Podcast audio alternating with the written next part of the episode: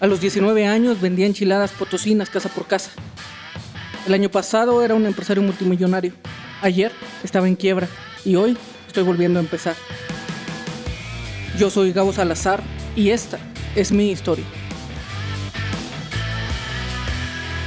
Si quieres tener lo que pocos tienen, debes estar dispuesto a hacer lo que pocos hacen. Bienvenidos a un nuevo podcast de negocios, poder y dinero. Ya nada más nos quedan seis de estos podcasts, señores. El día de hoy empieza la cuenta regresiva. 6, 5, 4, 3, 2, 1. Disfrútenlo. Porque se acaba la primera temporada. Y el día de hoy vamos a hablar de algo muy importante, de dos cosas muy importantes. Primero el tema del premio. De la importancia de este, del valor de este, del significado de este, de su lugar tan importante en el sistema que ocupa los negocios, el poder y el dinero, el premio, el intercambio y de la cosa más importante o de las cosas más importantes que indudablemente hay en mi vida, uno de mis hermanos. Mi hermano Jonah. Porque esta historia y esta enseñanza literalmente es sobre él, porque si de alguien he aprendido lo que es la persistencia, hacer lo que otros no hacen, lo que es estar más dispuestos que preparados, lo que es estar disponibles, lo que es sacrificar, lo que es trabajar duro, lo que es crear, lo que es enfrentarte con pocas herramientas pero con muchísimas ganas y lograr y lograr y lograr y lograr y lograr, aún y cuando no esperas el premio, pero obtenerlo es de él. Y aparte pues es mi hermano mayor, tienen que respetarlo porque les va a poner unos putazos, si no, mide como 1.90 y que sí te va a poner una chinga, eh. Déjame decirte que tengo mil historias con él. La realidad es que como hermano mayor siempre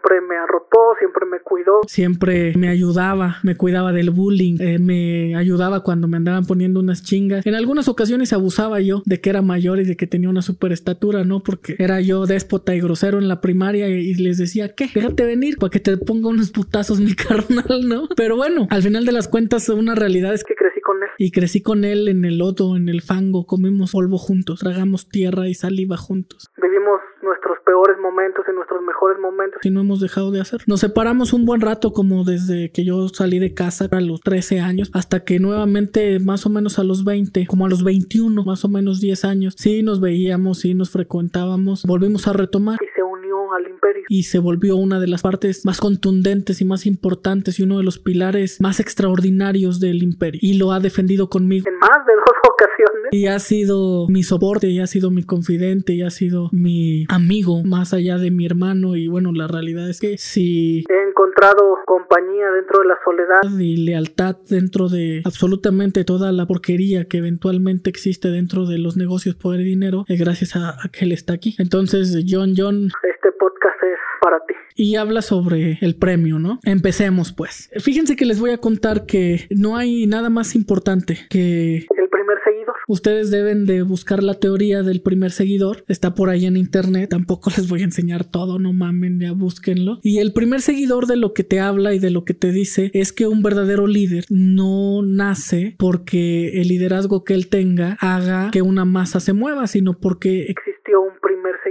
Así como el lobo de Wall Street tuvo a su amigo que fue el primero que lo siguió y así como tiene a Sancho Panza, este personaje de la literatura y así como Don Quijote y así como Pinky tiene a Cerebro o Cerebro a Pinky, Woody a Buzz Lightyear y, y todo eso. Pues bueno, Jonathan, él es mi complemento. Él es mi primer seguidor, ¿no? Porque siguió mis sueños, los unió conmigo, abandonó su seguridad. Él tenía un más o menos buen salario, estaba prácticamente casado ya, ya tenía su, su hijo, si no me equivoco, cuando se unió con nosotros. Y dejó todo eso. Y vino a la incertidumbre solamente porque creyó en mi compromiso para crear. Y eso es lo primero que tiene un valor absoluto para mí y es por eso que él tiene el uno de los elementos más importantes del imperio. Y viene y se une y se une con una discapacidad total o con una inexperiencia total. en el mundo de los negocios, ¿no? Porque yo repito, nosotros somos pinches muchachos pobres que no sabíamos una chingada de negocios ni de comercio, no habíamos tenido ni tiendita de abarrotes, lo más que habíamos hecho era vender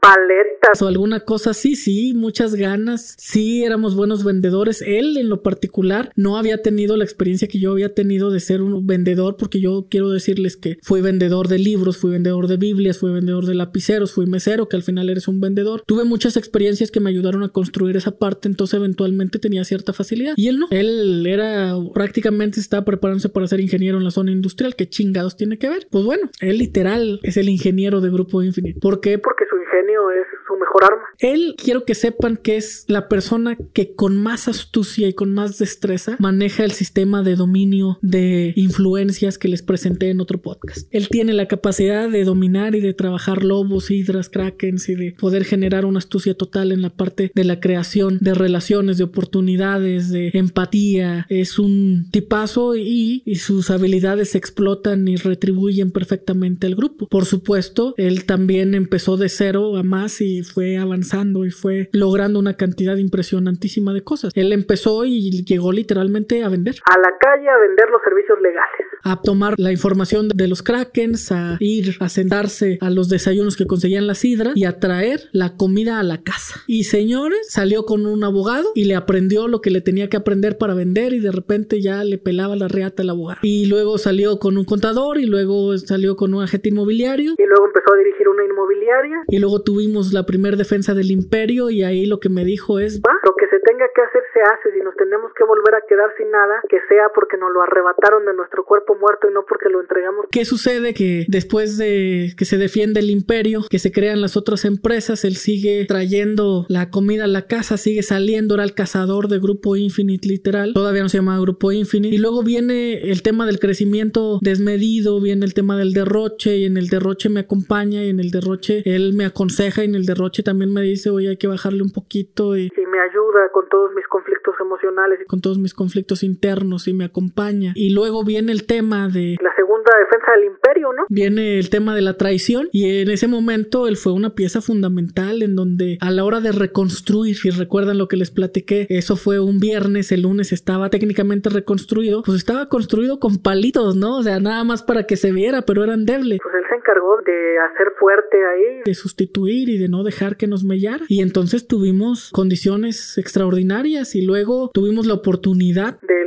super contrato. De los super contratos y él se volvió en el catalizador para tratar con los grandes eh, amigos estos del conflicto que les platiqué del gobierno de Macondo. Él era el que llevaba las operaciones. Él era el que entregaba los miles de productos. Él era el que junto con uno de sus más fieles guerreros, que es otro de mis super amigos, que no les voy a decir cómo se llama, el Edgar. No lo vayan a meter también en chismes. Andaban literal bajando bultos de cemento, cargándolos ellos, ¿no? Andaban literal en la pinche carretera manejando horas y horas en el día, manejando un tráiler, manejando un ganso, aprendiendo a manejar un montacargas, haciendo lo necesario para y para crear y para no dejar ir las oportunidades. Yo creo que muchas de las ocasiones a lo mejor no me hubiera aventado si no hubiera sentido que había un apoyo ahí. Entonces yo creo que no hay ningún premio más grande y más poderoso que el logro, ¿no? Que el crecimiento y esa historia es de él, no más allá que ser mía. ¿Por qué? Porque ha crecido de una forma espeluznante. No hay premio más grande que poder crear para otros. Él ha creado y, y me ha ayudado a que creemos para muchos más. Entonces, ¿qué pasa que ha sido mi brazo izquierdo, que ha sido parte de mi mente, que ha sido parte de mi estómago, que ha sido parte de mi corazón, que me ha ayudado en todos los momentos extraordinarios? Porque después del tema del imperio, de la segunda defensa, pues también viene eh, el asunto de la demanda del presidente, donde me apoya, también viene el tema en donde decido salir a redes sociales y convertirme en un personaje y me acompaña y dice, vamos cabrón, yo te acompaño en los desayunos, yo quiero vivirlo contigo. Él sigue viviendo mis etapas poderosas, mis etapas generosas y también sigue mordiendo el polvo conmigo. ¿Saben qué? Más allá de yo poderle dar un premio a él y de que él pueda recibir un premio mío, muchas gracias John, yo te diría que tú más bien eres mi premio y no hay nada más importante que poder tener una verdadera recompensa y mi verdadera recompensa es poder seguir compartiendo esto con alguien. Porque imaginen que en el mundo de los negocios, poder y dinero, no hay nada más espeluznante que la soledad, ¿no? Que no tener muchos amigos, que siempre ser utilizado, que siempre significar un objeto, que siempre significar un trampolín, que siempre te quieran usar o chingar. Pero bueno, no necesito tener muchos amigos. Lo tengo a él, probablemente no necesite ningún otro. Ahora que viene todo el asunto de el hinchamiento mediático que sucede, que viene el asunto de los medios, que viene el asunto del concurso mercantil, que viene el asunto de la quiebra, todo lo que ustedes han visto que se sucedió en los últimos espacios, saben que quien menos pensé saltó del barco, quien menos pensé traicionó, pero él no. Estoy seguro que no lo va a hacer. Yo creo que si lo tengo a él, no necesito muchas otras cosas. Entonces este podcast, a lo mejor más allá de enseñarles algo, lo voy a utilizar como un agradecimiento, lo voy a utilizar a lo mejor como un premio. Y el mayor premio que creo que te puedo dar, John, es mi reconocimiento, mi admiración. Es que todo el mundo sepa que aunque esté en mami, mame, que nada más estás tragando en los videos, él puede hacer lo que se le dé su chingadísima gana después de todo lo que ha hecho. Así que el que vuelva a decir, pues bórrele a la verga de mis videos, ¿no? Porque están metiendo con la persona equivocada. Gracias, John. Y bueno, ¿qué les puedo decir? Tienen que encontrar un incondicional, tienen que tener un apoyo, no pueden estar solos, no pueden hacerlo solos, no lo van a lograr solos. La realidad es que por más fuerte que seas y por más resiliente y por más que estés preparado, nunca vas a estar preparado para no tener nada. Y va a haber momentos en los que prácticamente te quedes con las manos vacías. Pero si tienes al menos algo de qué sostenerte, lo tienes absolutamente todo. Ustedes digan negocios, poder, dinero, absolutamente todo, absolutamente nada. ¿En cuál encaja? John, decide tú cuál quieres. Esto fue el premio, mi premio, tu premio.